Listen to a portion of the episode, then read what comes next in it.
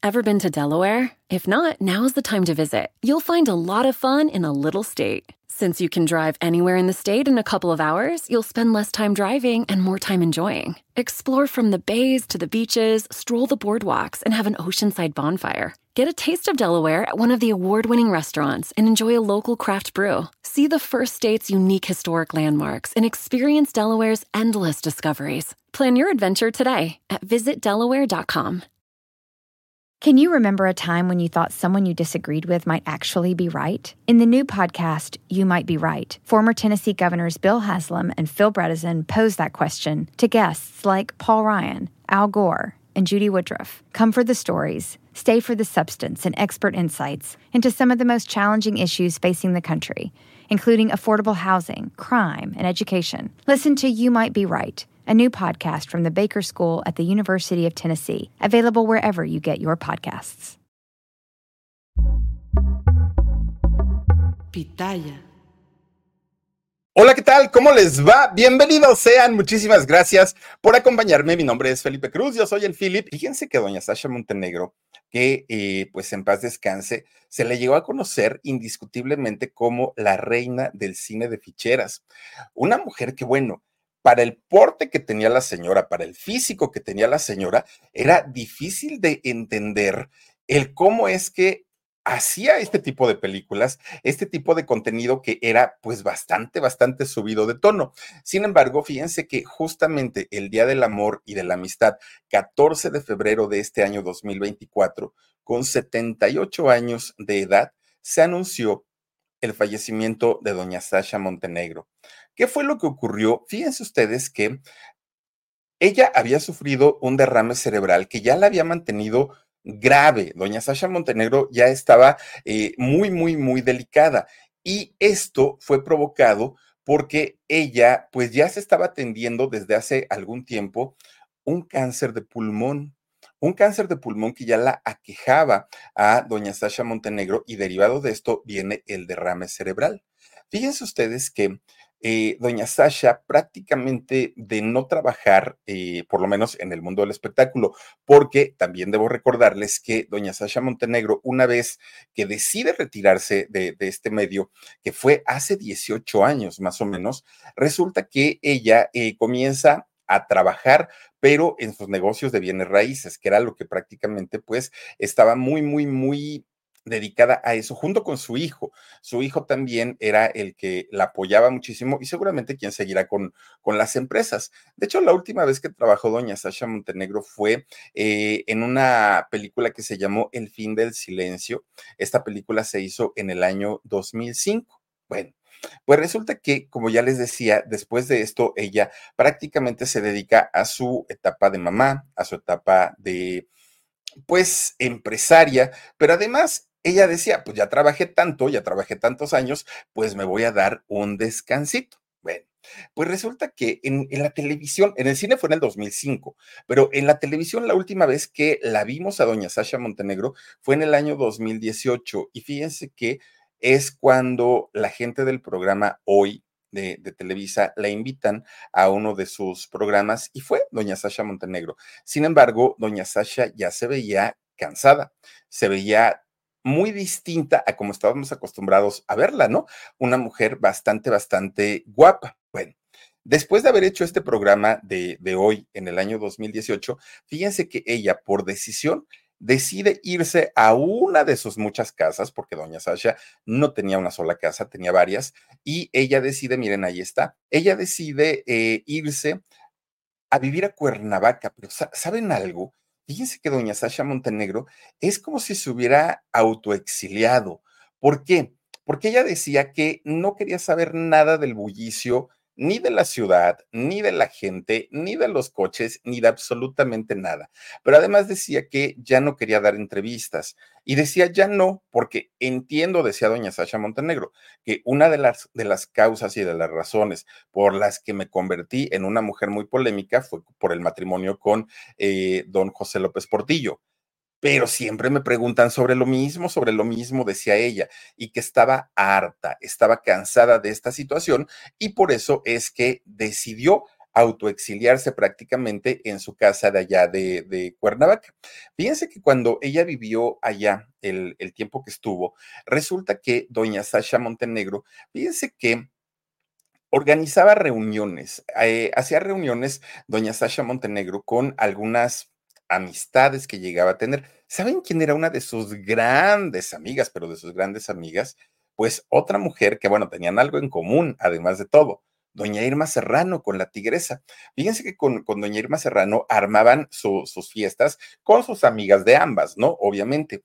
Y fíjense que si algo tenían en común es que recordemos que Sasha Montenegro inicia la relación con José López Portillo siendo la amante, pero también doña Irma Serrano, cuando estuvo con don eh, Gustavo Díaz Ordaz, también presidente en aquel momento de México, también se convierte en la amante de, Díaz Ordaz. Entonces, pues esa historia la compartían, la tenían en común y entonces, eh, pues ellas organizaban alguna reunión, a veces en Chiapas, a veces en Cuernavaca, pero ellas eran muy, muy, muy cercanas y eran muy unidas. Además, también doña Sasha Montenegro, fíjense que era como muy ¿cómo, ¿cómo, poder? Muy selectiva, mucho.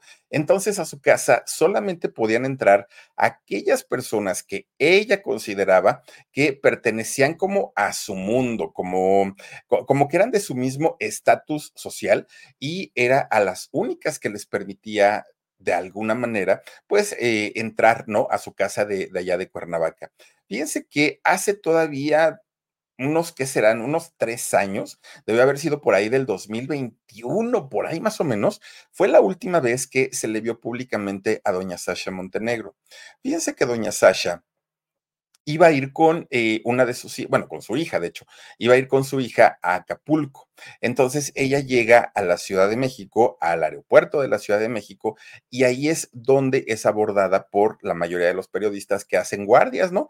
Ahí en el, en el aeropuerto y que tienen un trabajo sumamente pesado. Bueno, cuando llega doña eh, Sasha Montenegro, nadie daba crédito que era la señora, porque se le veía muy cansada, se le veía muy demacrada y eh, solamente hubo una persona, fue un paparazzi y perdón, no, no recuerdo el nombre de él, pero fue el único que alcanzó a tomar algunas eh, fotos de doña Sasha Montenegro con su hija, pero fueron así como, miren, ahí está, como muy contaditas estas, eh, estas fotos.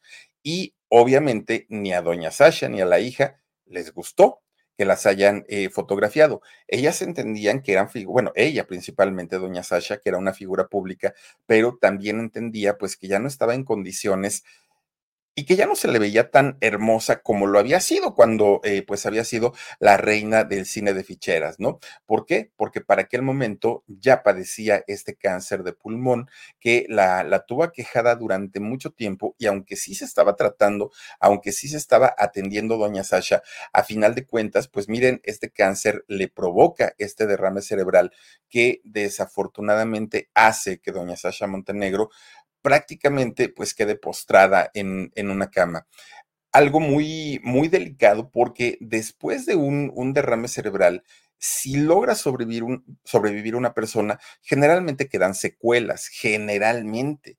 Pero fíjense ustedes que en el caso de, de doña Sasha, pues ya ni siquiera hubo momento, ya no hubo tiempo como para saber si este derrame le iba a dejar alguna secuela o ya no. ¿Por qué? Pues porque eh, doña Sasha, pues lamentablemente el día de ayer, 14 de febrero, pues perdió la vida. Perdió la vida a causa de, de este eh, derrame cerebral tan, tan, tan fuerte, ¿no? Y de inmediato, al ser una figura no solo conocida en el mundo del espectáculo, sino también en el mundo político, la noticia de su fallecimiento empezó a correr desde anoche, desde la noche de anoche, en prácticamente todos los sitios, todos. Fíjense que yo me enteré por el periódico Reforma, que fue uno de los primeros que lo publicaron. No sé si fue el primer medio, pero sí fue uno de los primeros. Y de ahí todo mundo empezó a correr con la noticia. No, yo, yo no estaba tan, tan seguro y yo dije, no, igual y se equivocaron, porque, oigan, tenía 78 años, tampoco es que estuviéramos hablando de una, una artista ya de, de, de 90 más años, no, 78 años y pues sí, sí como que cayó de sorpresa porque además sí se rumoraba que tenía un problema de salud, pero no se sabía qué tan grave. Y ahora que sale a la luz que era un cáncer de pulmón, sumado a este derrame cerebral, bueno, pues creo yo que podemos entender qué fue lo que ocurrió y qué fue lo que pasó con doña Sasha Montenegro. Ahora, fíjense ustedes, ah, dicen por ahí que todos cuando tenemos o elegimos una pareja, tenemos algo en común con esa persona. Todos, todos, todos. Resulta que eh, quien fuera su esposo, quien fuera su amante y quien fuera su compañero de vida muchos años, que fue el expresidente José López Portillo, él falleció un 17 de febrero, pero del año 2004. Tres días de diferencia entre el fallecimiento de doña Sasha, que lo de que el de ella fue el 14 de, de, febrero, pero del año 2024. Fíjense nada más, 17 de febrero y 14 de febrero fueron los días en los que, pues... You might be right. It's simple, but something you almost never hear in politics today, with each side more concerned about scoring political points than solving problems. I'm Bill Haslam, a Republican. And I'm Phil Bredesen, a Democrat. We're former Tennessee governors, and we invite you to listen to our podcast, You Might Be Right. Join us and guests like Al Gore, Paul Ryan, Judy Woodruff, as we take on important issues facing our country. Listen and subscribe to You Might Be Right, a new podcast from the Baker School at the University of Tennessee.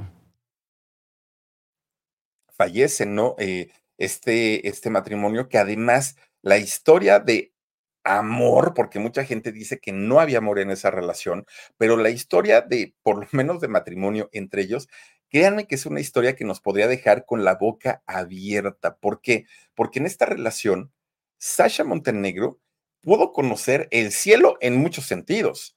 Lujos, dinero, poder, todo lo que ella quería pero por otro lado también conoció el infierno, y el infierno no solo por parte de la familia del expresidente, el infierno por la crítica política, por la crítica social, por la crítica de todo mundo. Fue un matrimonio que causó mucha polémica en su momento y sobre todo cuando se dio el matrimonio, tanto por lo civil y por la iglesia. Ahí todo mundo cuestionaba y todo mundo decía, pues yo veo a Sasha todo menos enamorada yo veo a una Sasha feliz, pero por el dinero. Yo veo, y bueno, era un, una crítica tremenda, tremenda, tremenda. Fíjense ustedes que eh, al día de hoy, pues eh, sobreviven sus dos hijos, eh, Navila y Alexander. Son los hijos que tuvo, de hecho, con, con el expresidente José López Portillo. Y Sí, ella se convierte en madre cuando José López Portillo aún estaba casado con doña Carmen Romano. Fíjense nada más. Pero, pues hoy les voy a contar no solamente estos aspectos de la vida de, de, Sasha Montenegro. Les voy a contar prácticamente cómo es que se da la historia de su vida y la historia de su muerte, de esta actriz, que además también hay que decirlo, la señora traía una historia de dinero, de buen apellido, de fortuna. No es que haya sido alguien que de la noche a la mañana soñó con convertirse en millonaria, se casó con un expresidente y se hizo rica, no fue así la historia. Miren, de hecho, ella nació hace 78 años y ella nace en una ciudad llamada Bari, Italia, ¿no? Allá en Europa. ¿Por qué es que se dice y se habla de sus raíces yugoslavas de doña Sasha Montenegro cuando ella nació en Italia? Bueno, pues resulta que hace 78, 80 años, allá en, en Italia, había un matrimonio. Este matrimonio estaba integrado por inmigrantes provenientes de la ex Yugoslavia, es decir, sus padres sí venían de allá, pero estaban allá en Italia. El nombre del papá, Sigovin, perdón, Sibojin, Sibojin Asimovich, es que perdón con estos nombres, ¿eh? Sibojin Asimovich, que de hecho el señor era un militar al servicio de la inteligencia de la Fuerza Aérea eh, inglesa. A eso se dedicaba. Él, como parte de la inteligencia de la Fuerza Aérea, decide el ejército enviarlo a Italia. Y él, siendo soltero, o siendo muy jovencito, dijo, perfecto, igual y por allá conozco una italiana y me caso, ¿no? Dijo él. Bueno, pues resulta que sí, efectivamente, él llega a Italia y en Italia pues se relaciona con muchísima gente. Mire, eso es Bari, Italia. Pues resulta que él conoce a muchísima, muchísima gente, pero pues ahora sí que solo de, amigos, solo de cuates. Y él pues empieza a establecerse en este lugar. Bueno, de repente este señor militar Sibojín conoció a una muchacha muy bonita, le llamó muchísimo la atención, Silvia Popovich. Resulta que esta chica, fíjense que eh, era una chica que se la pasaba viajando y se la pasaba muy bien porque ella venía de una familia aristócrata, de una familia de un nombre, de un apellido bastante importante, pero además con mucho, mucho, mucho dinero. Esta muchacha, su, familia, eran originarios de la ciudad de Montenegro, justamente allá en Italia. Fíjense que la historia de esta chica y el por qué llega a, a Bari, allá en Italia, es porque toda la familia de ella, toda la familia de Silvia, había sido asesinada en un campo de concentración. Recordemos que pues en aquellos años estaba la Segunda Guerra Mundial a tope y resulta que eh, a la familia, toda la familia, les quitan la vida en este campo de concentración nazi. Bueno, Silvia y Sibojín se conocen, se empiezan a enamorar y al paso del tiempo se casaron. Una vez siendo casados, fíjense que se convierten en padres y a su primera hija deciden ponerle por nombre Alexandra. Alexandra Asimovich. Bueno, bueno, ¿cómo era? Alexandra Asimovich Popovich, ¿no? El nombre, el nombre real de ella. Bueno, pues resulta que allá en Montenegro, de donde eran originarios, allá en Yugoslavia, a las Alexandras en diminutivo se les decía Sashas. ¿Cómo te llamas? Alexandra, ah, y Sasha, ¿no? Era como la manera de, de, de, decirlo en chiquito, en diminutivo y como con más ternura. Entonces, a Alexandra comienzan a llamarla así, Sasha. Desde que estaba chiquititititita, ella entendía por el nombre de Alexandra porque era el nombre que la, que, con el que la llamaban todo el tiempo, todo el tiempo. Bueno, pues resulta que después del nacimiento de Sasha o de Alexandra, la familia se muda a Argentina ¿Y por qué se mudan a Argentina? Porque las cosas eh, durante la Segunda Guerra Mundial estaban terribles, estaban en su apogeo y todos los países europeos estaban, bueno, no todos, pero la gran mayoría estaban involucradas en, en este conflicto bélico. Entonces la familia decide poner tierra de por medio, literal, en este caso agua, ¿no? Literalmente, y toman un vuelo y llegan hasta Argentina, fíjense nada más. Fue algo muy, muy fuerte para toda la familia porque no hablaban español, porque no conocían a nadie, porque bueno, para ellos fue empezar prácticamente de cero. ¿Y por qué llegan a Argentina? Porque en esos años era tanta la desesperación por los europeos de salir de su país para evitar todo el asunto de la guerra, que ellos tomaban buques, la gran mayoría barcos, y en estos barcos decían, a cualquier parte de América donde nos lleve, ahí nos quedamos. Muchos llegaron a México, muchos llegaron a Brasil, muchos llegaron a diferentes lugares, a diferentes partes de, América, porque lo que querían era escapar, lo que querían era, era salir justamente de, de sus países y eso ocurrió. Resulta que llegan a Argentina. Bueno, tratan de comenzar a hacer una vida acomodándose como pudieron, que además en esos años los gobiernos tenían programas de apoyo a todos los, migrantes que estaban llegando huyendo de, de, cualquier tipo de conflicto. Pues resulta que mientras estaban acomodando la familia para saber a qué se iba a dedicar, oigan, don Sibojín murió, pierde la vida. Imagínense dejar primero a una viuda súper jovencita y muy bonita, porque además la, la señora era muy, muy, muy guapa pero también era una madre soltera, que bueno, ahora era una madre que tenía que ser madre y padre al mismo tiempo. Pues miren, no pasó mucho tiempo, no pasa mucho tiempo y resulta que Silvia se vuelve a casar. Se casa con un hombre que tenía poder, pero que también tenía muchísimo, muchísimo dinero, muchísimo dinero. Y entonces él reconoce a, la pequeñita Alexandra o a Sasha, pues como parte de su familia, se casa con, con la señora y se lleva a toda la familia a vivir, bueno, a Silvia, ¿no? Su esposa, eh, Alexandra, se las, llevan a, se las lleva a vivir a Mendoza, allá en Argentina.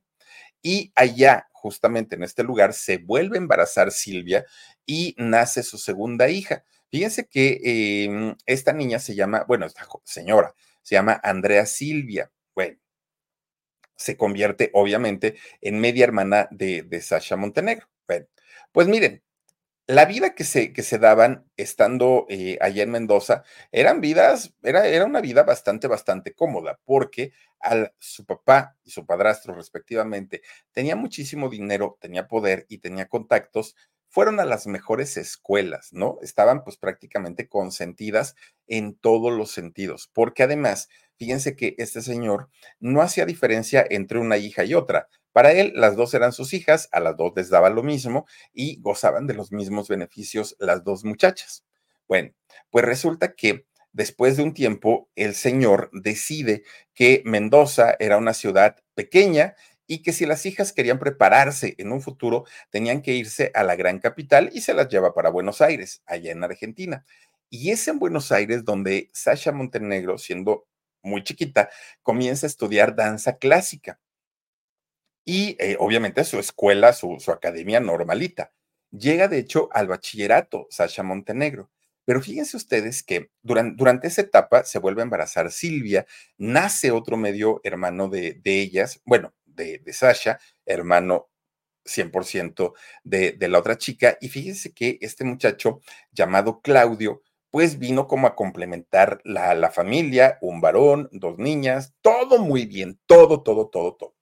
El asunto es que para entonces Sasha, pues que era una adolescente, no, no era una mujer, no era una señorita, era una adolescente.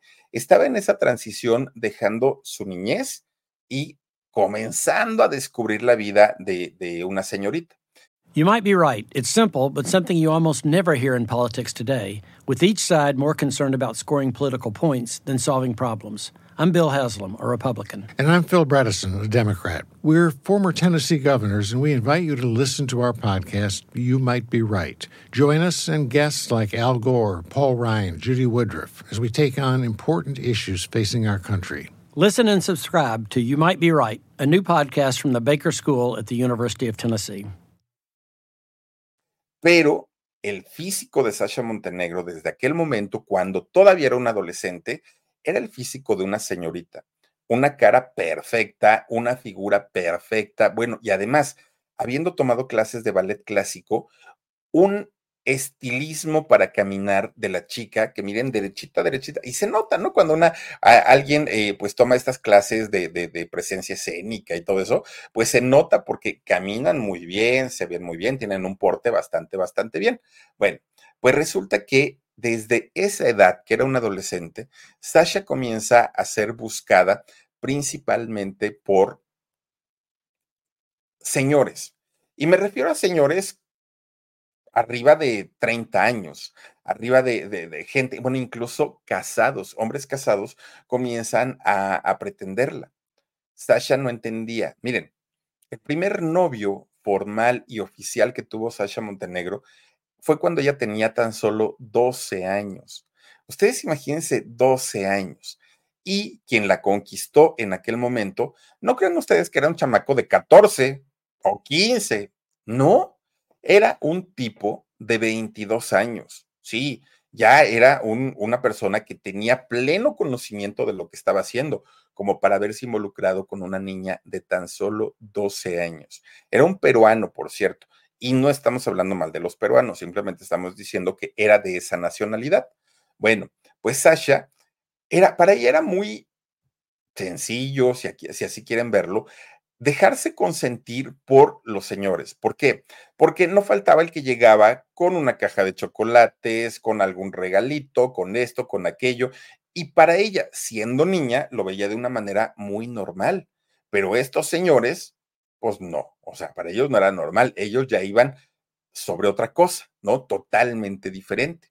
Bueno, pues resulta que siendo muy jovencita, muy, muy, muy jovencita, Sasha Montenegro se convierte en una de las chicas más buscadas y asediadas y popular de la escuela. Incluso ya después estudió ella periodismo, eh, Sasha Montenegro, pero desde muy, muy, muy jovencita, estos tipos marranos y asquerosos la buscaban con intenciones de otro tipo cuando ella pues estaba todavía apenas y descubriendo el mundo, ¿no? Fíjense que la gran mayoría de estos personajes le doblaban la edad a Sacha Montenegro y estamos hablando incluso de cincuentones, ¿eh? de cincuentones que querían con esta chamaquita 13, 14 años. Oigan, ya, ya, ya, ya es el colmo. Bueno, pues ella se sentía muy cómoda porque le regalaban cosas. Fíjense que cuando ella cumple 16 años, que aún seguía siendo menor de edad, ella se daba cuenta que conforme avanzaba el tiempo y ella iba cumpliendo más años, iban subiendo mucho más las edades de sus pretendientes, porque ahora sus pretendientes a los 16 años eran señores de 50, 60 años. Imagínense nada más. Bueno, pero Sasha, cuando le proponían tener, no, o sea, que fuera su novia, aunque era, era jovencita, ella decía, no, no me interesa, porque yo lo que quiero en la vida es seguir viviendo mi vida de princesa que le daba su padrastro. Yo quiero seguir viviendo mi vida de princesa, yo no necesito dinero, pero además de que no necesito dinero, yo lo que quiero es no perder nunca ese estatus de mujer rica y para eso, pues necesito estudiar para yo poder mantenerme. Y entonces cuando ella veía a estos señores cincuentones, sesentones, que se les acerca, que se le acercaban, fíjense la respuesta que ella decía. Sasha Montenegro decía, uy, no, pero por supuesto que no. Yo salir contigo, mira, en la vida, en la vida yo voy a salir con un viejo pelón, panzón, feo como tú. No, no, no, no, no, no. Que no me ves que soy bonita. Y ella decía que no. Mm, dice el dicho que nunca escupas para arriba porque, bueno, miren, hasta ese momento todo iba bien, todo iba bien. Pero de repente la política de Argentina comienza a cambiar. Allá en Argentina comienza a em, instaurarse lo que iba a ser la última dictadura militar justamente allá en Argentina. Para aquel momento, Sasha Montenegro ya estaba en la universidad. Entonces, eh, ya estudiando eh, periodismo allá en la universidad y teniendo todas estas limitaciones que, tiene una dictadura, Resulta que en una ocasión ella, al salir de la universidad, fue detenida por los militares. Y Sasha Montenegro, con ese carácter tan, tan, tan pesado que tenía, empieza a discutir con ellos. ¿No? Y no le gustó para nada el trato que le dieron, pero tampoco a los militares les gustó que ella se pusiera al, al tú por tú. Entonces, pues desde ahí quedó con mucho miedo, con mucho, mucho miedo. De hecho, sí terminó la licenciatura, se tituló en periodismo, pero con muchísimo miedo. Tuvo un trabajo como periodista allá en, en Argentina pero conforme ella se quedaba más tiempo en este país, se daba cuenta que las cosas estaban empeorando. Cada vez la dictadura eh, estaba limitando más las actividades en todas las áreas, en todas, en todas, en todas. Y entonces ella dice que si en verdad quería ejercer el periodismo, tenía que salir de Argentina, porque de otra manera no, no iba a poder hacerlo. El asunto es que no sabía dónde. Fíjense que eh, ella como, como periodista había escuchado, porque así se lo habían indicado sus profesores, había eh, conocido la historia de México, sabía de nuestro país, sabía lo que se vivía aquí, cómo se vivía, conocía muchas cosas de, de México. Y a la mayoría de la gente europea le llama tanto la atención nuestro país, la cultura, los olores, los sabores, las costumbres, todo les llama la atención. Y entonces Sasha Montenegro sabía perfectamente lo que representaba México y le propone a su mamá venir aquí, a México. Pero la mamá le dijo, no, ¿cómo crees? No, no, no, no, no. Mira, tú solita y en un país ajeno, no, mi hijita, estás, pero sí muy mal. Y entonces resulta que la mamá le dice, pero te tengo una propuesta. Mira, ya que te quieres ir de Argentina, que no te sientes cómoda, está bien, pero vete a vivir a Nueva York. Mamá, ¿y yo qué voy a hacer a Nueva York? Dijo Sasha Montenegro. Acuérdate que allá vive mi hermana, la hermana de Silvia, tía de este, Sasha Montenegro. Entonces, ¿por qué no vas con ello, vas con ella, te quedas ahí en lo que encuentras un trabajo en su casa y ya después sales y rentas un, apartamento y vives ahí? Pero de entrada, de entrada, que por lo menos mi hermana me esté diciendo que tú estás bien y cómo, cómo te la estás pasando y todo. Pues Sasha dijo, bueno, pues, pues ahora sí que si tú lo dices, pues Nueva York, pues igual y me doy una vueltecita a México en cualquier momento. Para aquel entonces, Sasha Montenegro tenía 21 años. Miren, resulta que ella vio este viaje como una oportunidad para conocer México. y dijo, pues sí, pues me voy a Nueva York, de ahí pues una pasadita para México y después me regresaré a Argentina. No pasa nada. Bueno, acepta toda la propuesta de, de la mamá, le hablan a la tía, Sasha ya va para allá, ahí te la encargo, hermana, si no te preocupes, te mando un beso, adiós, tan tan. Pero resulta que este vuelo que toma Sasha Montenegro era un vuelo con escala justamente en México tenía que pasar a México y de ahí pues ya se seguía para allá, para Nueva York, ¿no? Entonces Sasha dijo, ay, pues por lo menos unas horitas sí voy a estar en México y desde arriba voy a conocer a ver cómo se ve, ¿no? A ver si alcanzo a ver Xochimilco, dijo Sasha Montenegro. Bueno, pues venía muy, muy, muy, muy, muy contenta. Pero fíjense que cuando el avión hace la escala en, en la Ciudad de México, ella dijo, uy, pues ya que estoy aquí, pues ¿qué hago? Y Sasha se acuerda que su familia tenían unos amigos argentinos que vivían en México. Claro que no eran amigos de visitarse todos los días ni todo el tiempo, pero Sasha dijo, oh, pues, pues yo creo que estaría interesante pasar a visitarlos. Se sale del aeropuerto, va a visitar a estos amigos, pero en el trayecto, pues se enamora del país. Entonces, resulta que ya llegando con esta familia, les pide hospedaje. Oigan, déjenme quedar aquí. Y se quedó. Además, fíjense que ella se da cuenta que nuestro país, que México, era muchísimo más bonito de lo que había leído, de lo que se había informado ella. Entonces, un día, pues ya estaba viviendo ella prácticamente con esta familia.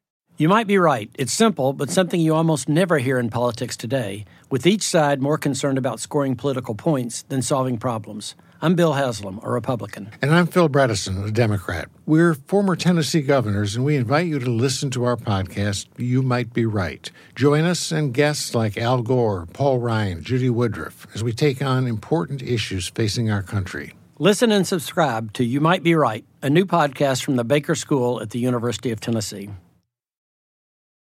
Un día esta familia le dicen a Sasha, alguna relación tendrían con el cine, es esta familia. le dicen que los habían invitado a una comida a los estudios Churubusco, de allá de Tlalpan, en la Ciudad de México, estudios cinematográficos. Y eh, iban a estar en esta comida las máximas figuras del cine en todo el país, las máximas. Y fíjense que le dicen a Sasha que si los quiere acompañar y ella dice que sí. Bueno, ya estando ahí en, el, en el, los estudios Churubusco, eh, Sasha Montenegro comienza a llamar muchísimo la atención por varios aspectos. Miren, rasgos europeos, muy finos, muy, muy, muy finitos. Una piel exageradamente blanca de la señora, blanca, blanca. Y la elegancia para caminar, porque les digo que la señora derechita, derechita, derechita, pues digo, al final, al final venía de una familia aristócrata. Entonces, resulta que comienza a llamar la atención de todo mundo. Todo mundo se preguntaba, ¿y esa chica tan, tan bella, quién es? pero ningún señor se atrevía a acercarse porque decían, pero también se ve que tiene un genio, que Dios guarde la hora. Bueno, pues resulta que había una publirelacionista de aquellos años llamada Blanca Estela Limón. Y Blanca Estela Limón se acerca a, ella y le dice, oye, no sé quién seas, pero te quiero invitar o a hacer cine o a modelar. Yo te represento. Y Sasha dijo, no, gracias. ¿Cómo? ¿Pero, pero por qué? No, no, no, no, no. Mira, pues lo que pasa es que yo la verdad no soy actriz, no soy modelo, no me gusta. Yo lo que soy es periodista y pues ya. Y entonces pues se queda así como que muy sorprendida Blanca, se va y pues ella dijo, pues, pues qué, chica tan rara, porque por cualquiera le hubiera encantado la, la, la propuesta. Pues resulta que en eso, mientras Blanca se iba, se le acerca a Blanca misma, se le acerca un productor y le dice, oye Blanca, y esa chamaca tan bonita que es tu acompañante, ¿quién es? Y entonces le dice eh, Blanca sin pensarlo, ay, es una actriz argentina, ¿por qué? La quiero para una película, dijo este productor. Esta película que se iba a hacer era una película que sí hizo, de hecho, José José y Verónica Castro. Los dos hicieron eh, esta película. Y entonces, pues, eh, resulta que esta señora Blanca vuelve nuevamente con, con Sasha y le dice, oye, es que mira, pues, yo te quiero contratar y dime que sí, yo te represento y todo. Y Sasha le dijo dos cosas. No soy actriz y ya me voy a ir de México, porque yo nomás estoy de paso. Tengo que llegar a Nueva York, no me voy a quedar aquí. Y muy segura dijo que no. Pero ¿qué cree que pasó? De repente se vuelve a ir Blanca, la, publi, la relacionista, habla con este productor y después regresa con Sasha. Cuando regresa, le dice, mira, Sasha, ven tantito, ¿no?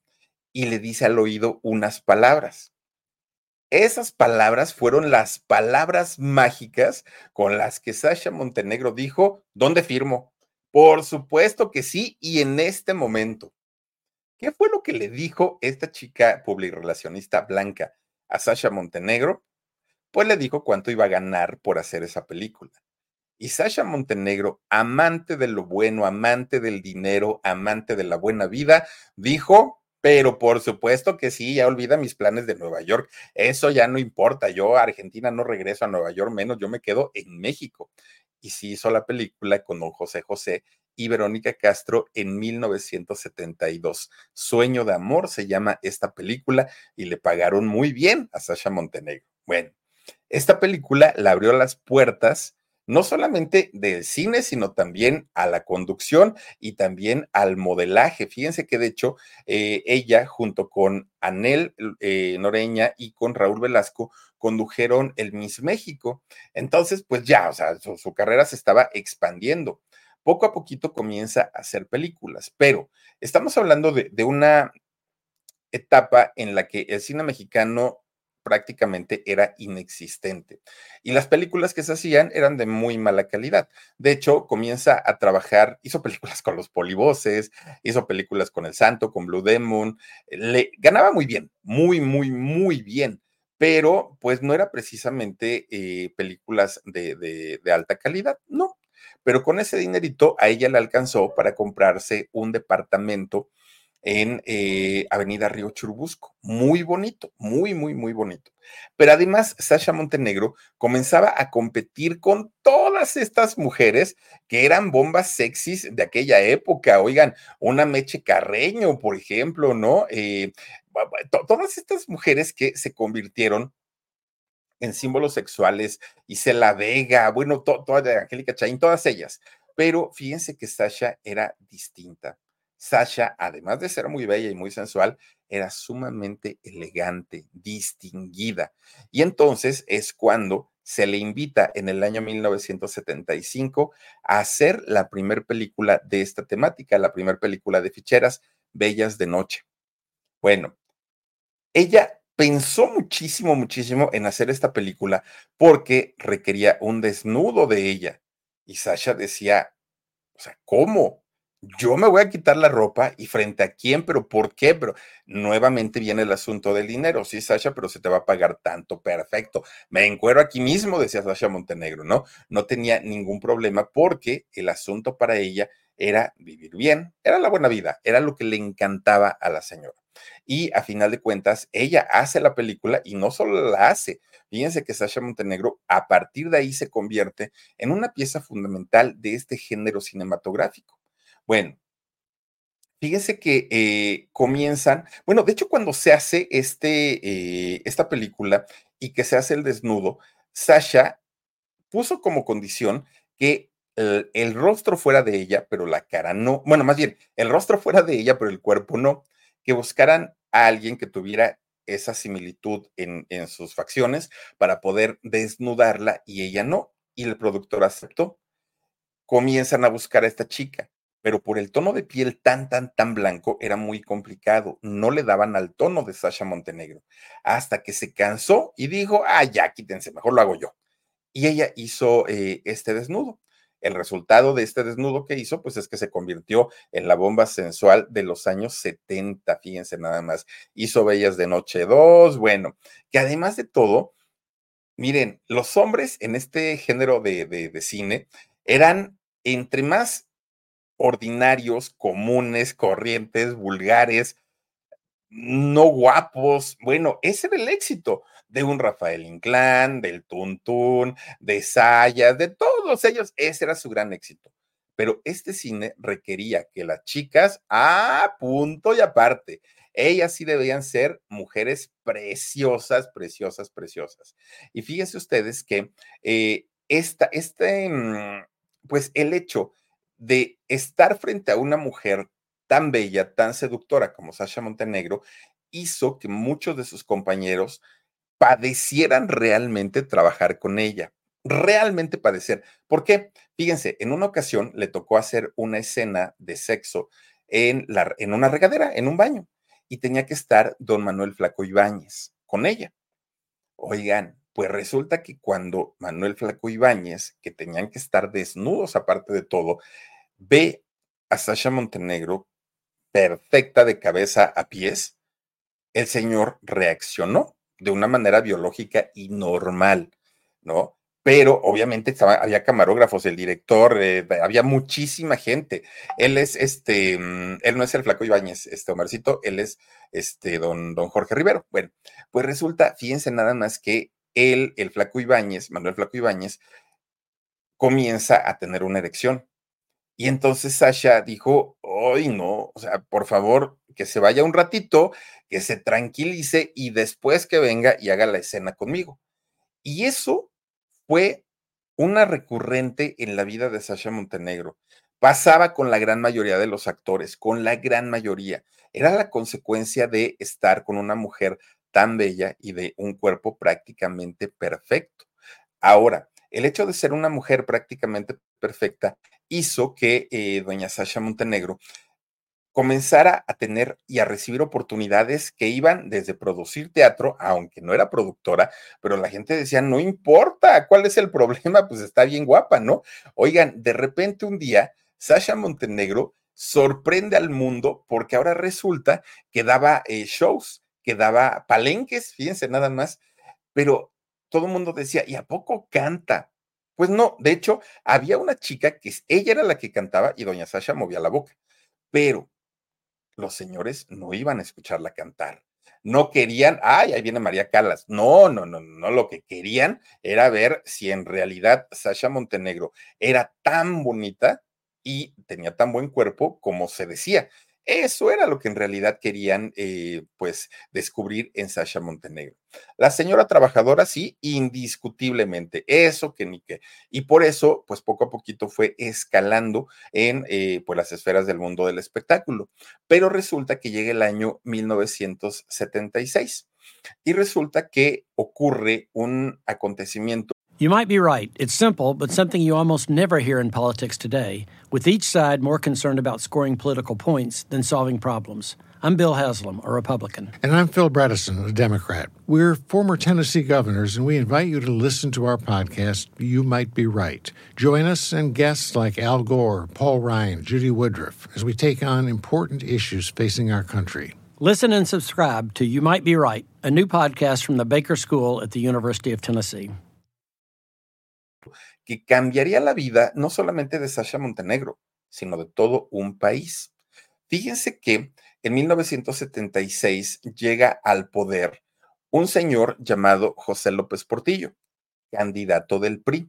No, sabemos que el PRI, este partido, gobernó durante muchos, muchos, muchos años, más de 80 años, eh, a México. Bueno, este presidente o esta presidencia se caracterizó por ser de las más despilfarradoras de todas.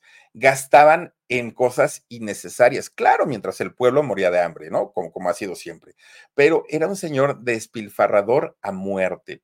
Tenía aires de grandeza don López Portillo, era un extraordinario manipulador, era mentiroso. De hecho, él siempre antes y después de su mandato, decía que él era el único que podía sacar a México del hoyo. No hay otro, solo soy yo, decía. Incluso fíjense, fíjense que en un discurso, no me acuerdo si fue en el discurso de toma de, protesta para gobierno eh, o para presidente de México, él dijo, voy a defender el peso o la moneda, el peso, como un perro. Y yo, sí, soy el responsable del timón del barco, pero no de la tormenta. Pero sí voy a defender el, peso como, como pueda. Bueno, pues miren, resulta que mientras hizo toda la campaña para, para, poder estar en la presidencia, José López Portillo se presentaba con una mujer. Esta mujer era doña Carmen Romano. Carmen Romano era, era su esposa. Pero lo que se decía desde aquel entonces es que, de entrada, doña Carmen Romano venía de una muy buena familia, muy, muy, muy buena familia, pero era muy voluble y muy caprichosa, mucho. Y desde antes de comenzar la campaña presidencial, doña Carmen Romano y don José López Portillo ya tenían problemas muy fuertes, muy, muy, muy fuertes. Pero para, el, para efectos de la campaña presidencial, la imagen de un futuro presidente, hombre de familia, casado y con hijos, ayudaba muchísimo, muchísimo, muchísimo. Entonces, él decide que no se iba a divorciar de doña Carmen, aunque ya no se llevaban. Únicamente iban a estar por apariencias, ¿no? Por el cargo de presidente. Y en caso de ganar, bueno, ya verían qué, hacían. Pues resulta que llega eh, los momentos de la campaña, él gana la presidencia de la República y cuando él gana, tiene que decidir entre quedarse con ella o decir, ahora me divorcio pero el divorcio va a ser muy mal visto por los mexicanos. Claro, la utilizó, solo la quería para que nosotros pues creyéramos en él. En fin, además tenía tres hijos, Carmen Beatriz, José Ramón y Paulina. Eran los tres hijos que tenían en común. Pero fíjense que ya una vez siendo presidente José López Portillo, se hablaba muchísimo de las infidelidades de ambos de doña Carmen Romano, que en paz descanse, y de José López Portillo, de los dos. Incluso, fíjense, que a doña Carmen Romano se le conoció un romance con un hombre que era un mentalista, de estas personas que hacen como trucos, ¿no? Don Uri Gullier. Resulta que se, se sabía el, el romance que habían que incluso este señor que era extranjero, doña Carmen Romano, le dio la ciudadanía mexicana y una casa en las lomas de Chapultepec. Incluso ya después cuando se, se preguntaba, ¿y qué fue de este señor? Oigan, todo el mundo sabía pues que era un, un señor multimillonario. No se sabe si la señora lo hizo multimillonario, pero llegó a México siendo Juan Pérez y se convirtió en un, en un millonario. También se decía que doña Carmen Romano mantuvo un romance con quien era el jefe de sus escoltas, don Ernesto Audifre. Resulta que recordemos que en esos años sí existía lo, lo que era la, mm, ay, ¿cómo se llamaba esto? Eh, presidencial, la Guardia Presidencial, no, la, ¿cómo se llamaba esto, Omar? A ver si me ayudas lo, lo, que ya no existe hoy, que era quienes cuidaban al presidente. Bueno, pues resulta que eh, don Ernesto Audifre era justamente el jefe de, los escoltas de ella y todo parece indicar que doña Carmen había mantenido un romance con él. Bueno, pero no crean ustedes que ella era la mala y que, uy, don José López Portillo era un santo. No, no, no, no, no. Don López Portillo, uy, bueno, imagínense con dinero, con poder, todo lo que se puede lograr, ¿no?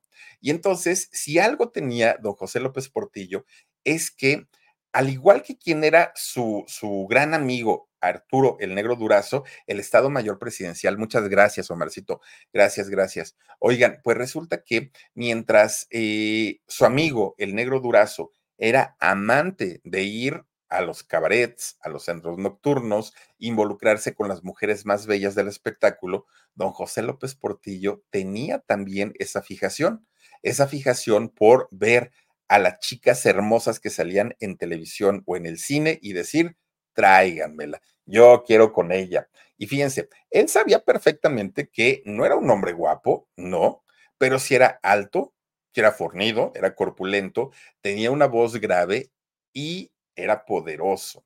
Esta combinación, imagínense ustedes a dónde podía llevar a una persona, ¿no? Eso lo convertía en una persona atractiva, aunque no lo fuera. Bueno, pero tenía una virtud que no tenía ningún otro hombre en México en ese momento. Y esa virtud era la cartera. Cuando don López Portillo sacaba la cartera, oigan, pues si no era su dinero, era, era el de nosotros, ¿no? Era el del pueblo y él se servía con la cuchara grande, ¿no? A ver, chaparrita, ¿qué quieres? ¿Una casa? Yo te la compro. ¿Qué necesitas? ¿Un coche? Es tuyo. ¿Un rancho? Órale, ahí lo tienes. Pues claro, cuando el dinero que se gasta no le costó al señor, pues claro que se gasta con, con mayor facilidad.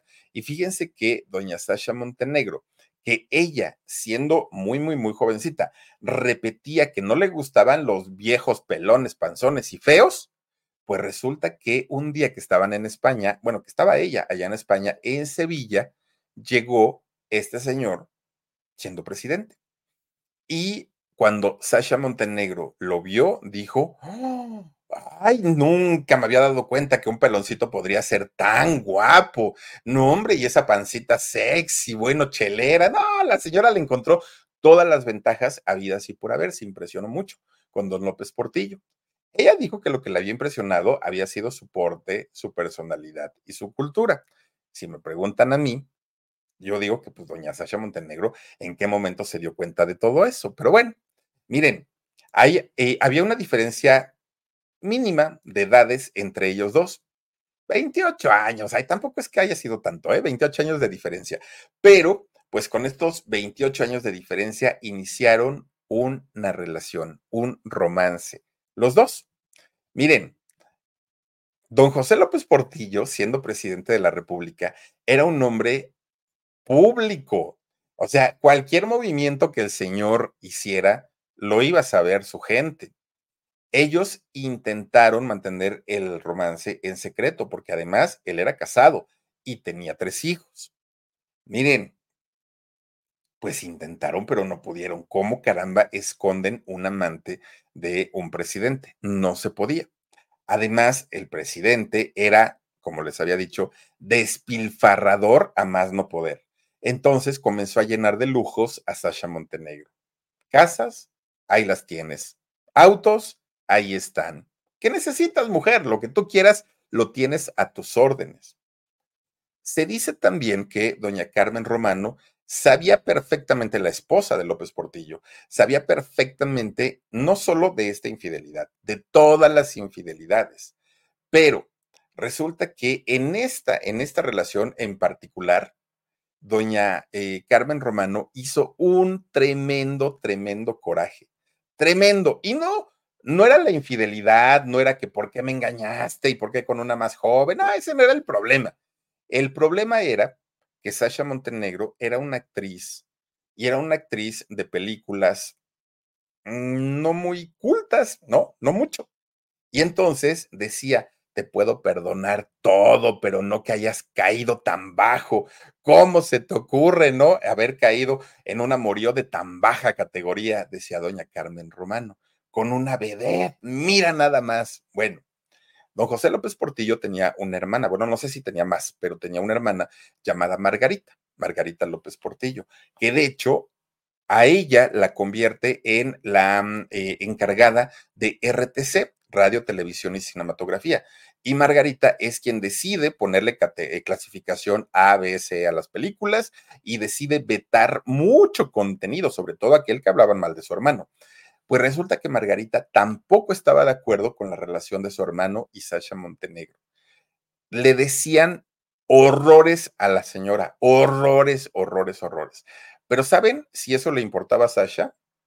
A mí me vale gorro. Yo estoy viajando por el mundo, tengo pieles, tengo coches, tengo casas, tengo todo lo que yo quiera y lo que había soñado. A mí déjenme disfrutar mi dinero y ustedes chillen, hagan lo que quieran hacer. Me vale gorro, decía doña Sasha Montenegro. De hecho, fíjense ustedes que ella lo que menos quería en aquel momento era convertirse en mamá, porque eso la hubiera privado de, conocer lugares, de viajar, de, hacer cosas. Ella lo que quería era disfrutar de la fortuna y de los lujos.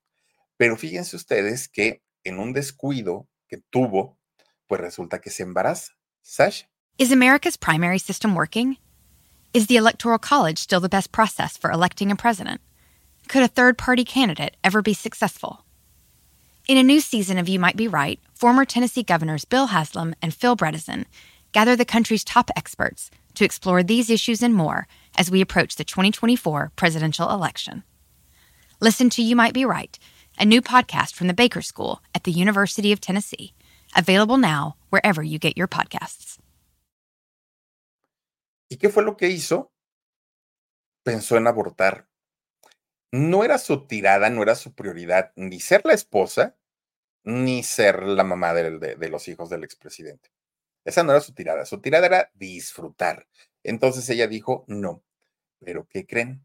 Pues a final de cuentas, su ginecólogo le puso una regañiza a eh, Sasha Montenegro, le dijo cuáles eran los peligros de, del aborto y finalmente ella decide tener a su bebé. Eh, Naivila se llama su, su hija y fíjense que nace en 1985. Casi, casi podemos hablar que el ginecólogo la obligó a convertirse en mamá. Bueno, uno dirá, bueno, ya se convirtieron en padres, seguramente están encantados y felices de la vida. Pero ¿qué creen? No fue así. Y no fue así porque resulta que siempre en, una relación o en la mayoría de las, de, las relaciones, mientras son novios o parejas casados sin, sin hijos, pues como que hay mayor entendimiento y como que de pronto pues vamos al baile, vamos a un concierto, vamos a bailar, y hay muchas actividades, pero cuando llegan los hijos, una de dos, o los afianzan como matrimonio o el matrimonio termina. Termina la vida sexual, termina el romanticismo, terminan todo, todo, todo, y un hijo pasa en muchas ocasiones a descomponer, si no se trabaja de la manera correcta, pasan a fregar un matrimonio. Y eso fue lo que ocurrió con eh, Sasha Montenegro y el expresidente José López Portillo. ¿Por qué? Porque resulta que el señor ya no se sentía a gusto, ya no estaba cómodo, Sasha ya tenía otras prioridades, que era cuidar a su chamaco, en fin, empiezan a tener una de pleitos y una de problemas tremendas, tremendas, hasta que finalmente se da la separación. José López Portillo y Sasha Montenegro se separan. Tiempo más tarde se reencuentran y fíjense que en ese reencuentro, que fue muy emotivo, Sasha vuelve a quedar embarazada. Para aquel momento, cuando, cuando Sasha queda embarazada de nuevo, José López Portillo ya no era presidente, ya era el expresidente. Y entonces, eh, de común acuerdo, deciden que ese hijo sí iba a nacer. A diferencia de la primera vez que había tenido la idea de abortar, aquí ya no. Ahora, fíjense ustedes que pues ya José López Portillo, sin apariencias que cubrir, porque pues ya no estaba en el ojo público, o por lo menos no tanto, en el año 1991 se divorció de doña Carmen Romano, en 1991 y cuatro años después, en 1995, se casó por lo civil con doña Sasha Montenegro. Claro, toda la familia López Portillo en contra. Todos, todos, todos. ¿Cómo se te ocurre? Te va a exprimir, te va a quitar lo que tienes. Bueno, ya sabrán. Llega el año 2000 y se casan por la iglesia. Esa boda que se da eh, por la iglesia se da justamente a meses de eh, haber muerto doña Carmen Romano. Entonces, mientras la familia le lloraba a doña Carmen Romano, don José López Portillo estaba feliz de la vida en el altar. Claro que las críticas se hicieron llegar a López Portillo y a Sasha Montenegro, pero los dos estaban de enamorados. Ellos no, no, no, no, no, no tenían ojos ni oídos para nada. Ellos estaban felices, felices de la vida nadie de la gente, o por lo menos de la gente cercana a ellos, creían que ese amor fuera real. Nadie lo creía. ¿Y por qué? Porque ella toda la vida había despreciado a la gente como él, como su esposo, un señor adulto, un señor panzoncito y un señor nada agraciado físicamente. Entonces decían, a ver, Sasha, si siempre te ha molestado esto, ¿cómo es que hoy te vienes a casar con él y además tienes hijos con él? Además parece tu abuelito, le decían. Pues sí, pero era un abuelito que la había sacado de trabajar. Sí, de repente doña Sasha llegó a hacer participaciones en cine o en televisión, pero pues eran mínimas, ya no al ritmo que ella eh, hacía cuando pues no tenía a don López Portillo. Fíjense que ya una vez casados por la iglesia comenzaron los problemas entre la pareja. De entrada, la familia política, es decir, la familia de don José López Portillo, comienzan una batalla legal por las propiedades que le había dado don López Portillo a su ahora esposa, Sasha Montenegro.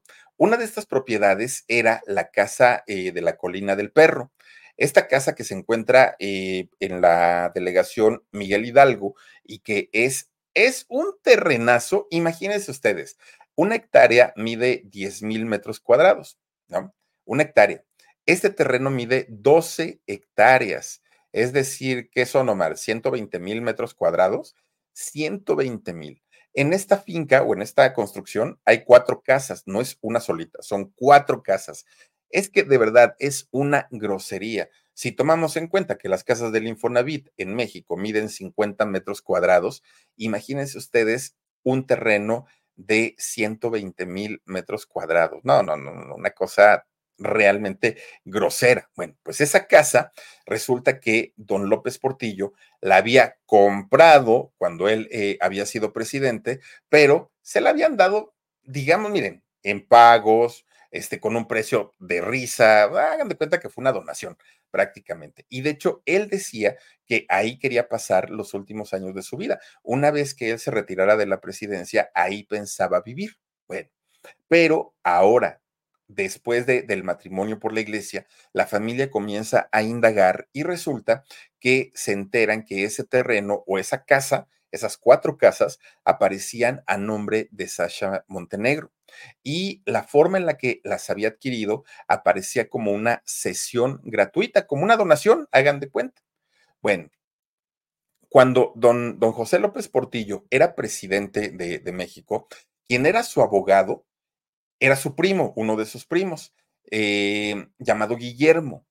Resulta que Guillermo trabajó durante todo el tiempo a, López Portillo, a su primo, para que esa casa se le quedara a él, a Guillermo, al abogado.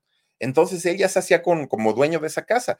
Vayan ustedes a saber bajo qué acuerdos o negociaciones, porque el abogado le debió haber sabido todas las tranzas a este señor. Entonces, uno de los acuerdos es que esa casa iba a ser para Guillermo pero ahora que había investigado, ya la casa estaba a nombre de Sasha. Entonces, Guillermo, el abogado, la demanda. Y no solo demanda a Sasha, demanda a sus dos hijos. Fíjense que era un lío de todos contra todos, toda la familia contra todos. Bueno, estos líos hicieron que poco a poquito la pareja de Sasha Montenegro y José López Portillo comenzara a distanciarse. Incluso yo me acuerdo perfecto que en esos años se hablaba sobre eh, un rumor que involucraba a Sasha Montenegro en donde decían que ella le golpeaba a su marido, golpeaba al, al expresidente. Y entre muchos, muchos, muchos, muchos chismes, algunos verdaderos, algunas mentiras seguramente, pues resulta que don José López Portillo solicitó el divorcio solicita el divorcio y la familia Portillo estaba feliz de la vida, porque al fin se había dado cuenta que no era precisamente la mujer que a él le convenía y pues estaban, estaban contentos. Pero resulta que para acabarla de amolar, pues en el año 2004 muere don José López Portillo sin haber realizado el divorcio.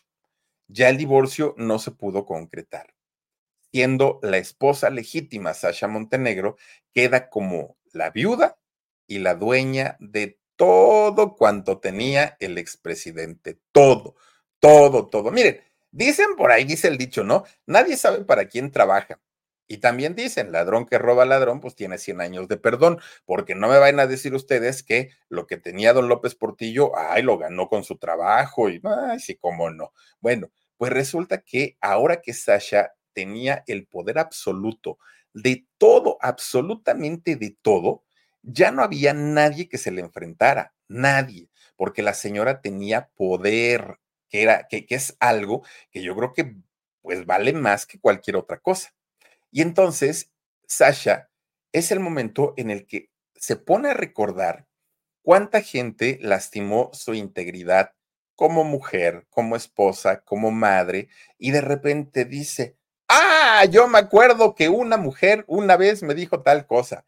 Esa mujer era Isabel Arvide.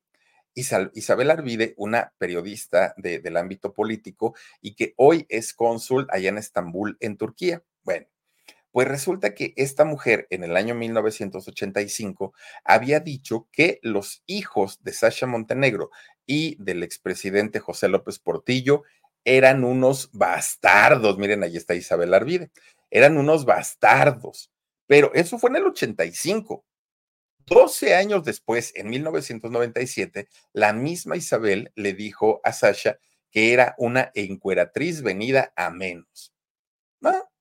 Pues digamos que pudo haber sido una expresión que utilizó y hasta ahí quedar, pero no fue así, porque Sasha Montenegro, ya con poder, resulta que dijo, ah, no, esto no se va a quedar así. Y la demandó, demandó a Isabel Arvide.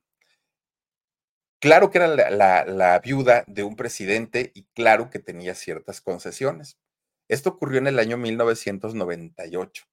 Fíjense que gana la demanda, Isabel Arvide pagó más de 5 millones de pesos a Sasha Montenegro, pero estamos hablando de hace, híjole, en el 98, más de, no, pues ya vamos para casi 30 años y el dinero pues valía de una manera diferente. Además, la editorial que publicó estas palabras tuvo que pagarle 720 mil pesos, o sea, casi otro millón por eh, pues haber sido parte de toda esta situación. Miren, todo este dinero, los casi 6 millones de pesos que, gana eh, Sasha Montenegro, obviamente se sumó a la fortuna que ya tenía. Fortuna tanto en efectivo, en valores, en oh, una cosa impresionante. Pero fíjense qué cosa rara, Sasha Montenegro, cuando todo el mundo le decía, oiga señora, pues sí que la supo hacer, ¿no? Tiene, tiene cantidad de dinero. Ella decía, no, fíjate que no, yo ni sabía que mi marido tenía bienes, que era dueño de tantas cosas. No, pues no, yo la verdad es que, mira, es esa cosa de, de las herencias, no sé, porque a mí lo único que Portillo me heredó fueron problemas y juicios y demandas, nada más. Háganme el favor, que eso era lo que decía doña Sasha Montenegro. Bueno, además dijo, esa casa que me dejó de las colinas del perro, que está grandísima y todo, cuando me la heredó, cuando me la dejó, estaba vieja, destruida. Yo la arreglé, yo le invertí, entonces, pues gasté más de lo que cuesta el, terreno, dijo en aquel momento Sasha Montenegro. Lo que no dijo en aquel momento es que eh, un gran amigo de ella y de su marido, don Carlos Jan González, le había prestado cerca de 200 millones de pesos para poder arreglar las cuatro casas de las colinas del perro. Fíjense nada más. Ahora, otra pregunta. ¿Será que don Carlos Jan González en serio como político gana tanto? Bueno, pues resulta que, sumado a todo esto, también hereda la, famosa pensión eh, presidencial, que era hasta ese momento de 140 mil pesos mensuales. Comparado a toda la fortuna que tenía, era nada, pero díganme quién que esté el día de hoy jubilada, jubilado, pensionado, pensionada por el Seguro Social, tiene una pensión de 140 mil pesos. Ya la quisiéramos.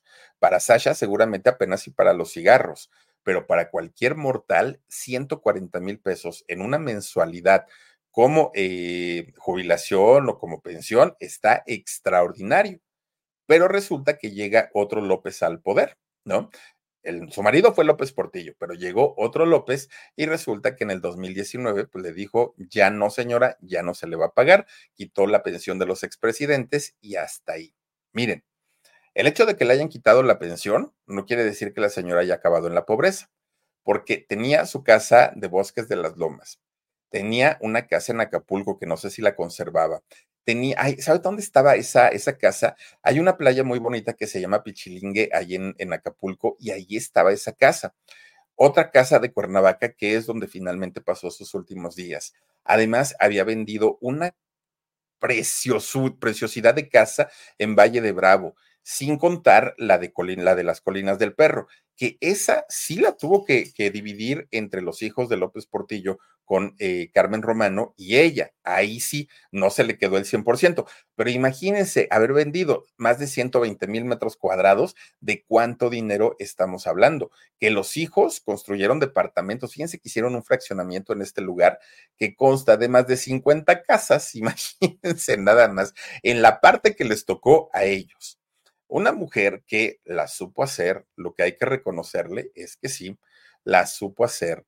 De, en, en ninguna época de su vida careció de dinero, nunca porque siempre supo relacionarse perfectamente bien, supo a qué personas llegarle, supo con quién convivir, supo en qué invertir, porque también la señora puso empresas de bienes y raíces. En fin, una, una, una mujer que independientemente al tipo de películas o al tipo de cine que hacía, que no era precisamente el más culto, pues a final de cuentas en su vida personal lo supo capitalizar bastante, bastante bien. Y miren que llegó a ser cerca de 80 películas, o sea, estamos hablando de una carrera muy, muy, muy importante. Además también hizo telenovelas, obras de teatro y fue actriz y productora.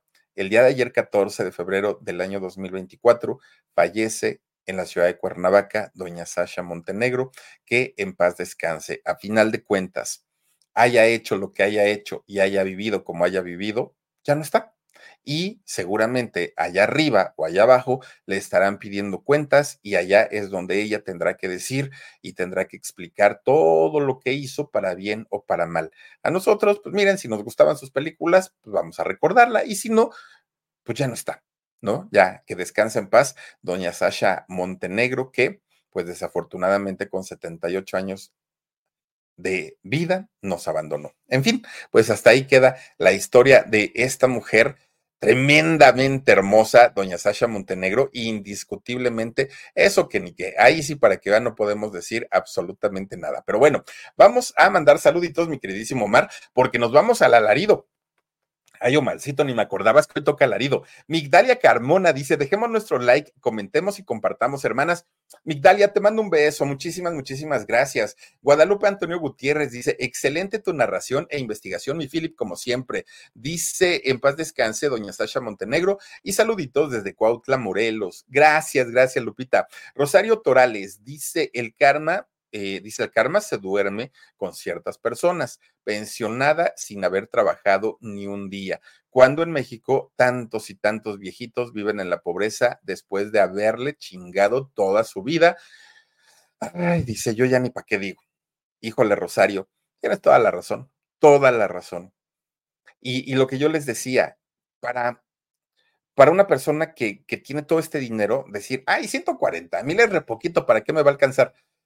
Pero imagínense, si a mí me dijeran, a ver, Philip, te vas a, pensionar mañana y te, van a tocar 140 mil, pero gracias, señor, por supuesto que sí. No, no, no, no, no, pero, ay, no. Eh, Adrianita Ruiz Martel dice, Philip, saluda a mi esposo, el Pirru, que dice que se quedó viudo por la muerte de Sasha Montenegro. Ah, pues muy mal gusto, ¿eh? Del Pirru, mira nomás. Ahora sí que diría la Gigi que listo. Mira, pues si no quería nada, oye, doña Sasha Montenegro, guapísima una Barbie esta mujer. Carmen Anguiano dice aproximadamente 28 millones 708 mil 512 pesos. Eso se le pagaba de pensión al año o cada cuándo. Eh, Atlantis 1832 dice, muy guapa señora, no importa, extranjera. Sí o no, igual todos roban al país. Buenas noches, Philip. Ay, sí, ya ni me digas. Ya ni me... No, pero este señor, se los juro que ha sido de los más trácalas, ¿eh? De los más trácalas. Ingrid Rodríguez dice, gracias, me gustan mucho tus narraciones. Bendiciones desde Naples, Florida. Muchísimas gracias, Ingrid. Un beso. Elizabeth García, ámonos al alarido. Muchas gracias. Y gracias a todas y a todos ustedes por habernos acompañado. Ya en menos de 10 minutitos ahí estaremos en el alarido. Cuídense mucho, pásenla bonito. Soy Felipe Cruz del Philip. Gracias Omar Benumea, Daniel Álvarez, pero sobre todo a cada uno de ustedes. Soy Felipe Cruz del Philip. Adiós.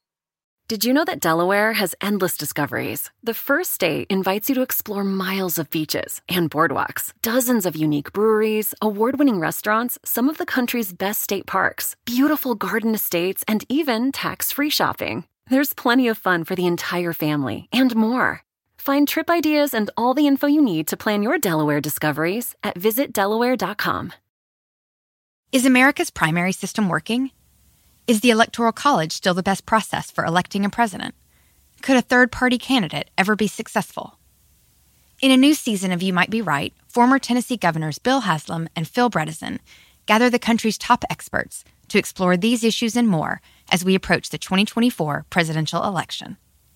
Listen to You Might Be Right, a new podcast from the Baker School at the University of Tennessee, available now wherever you get your podcasts.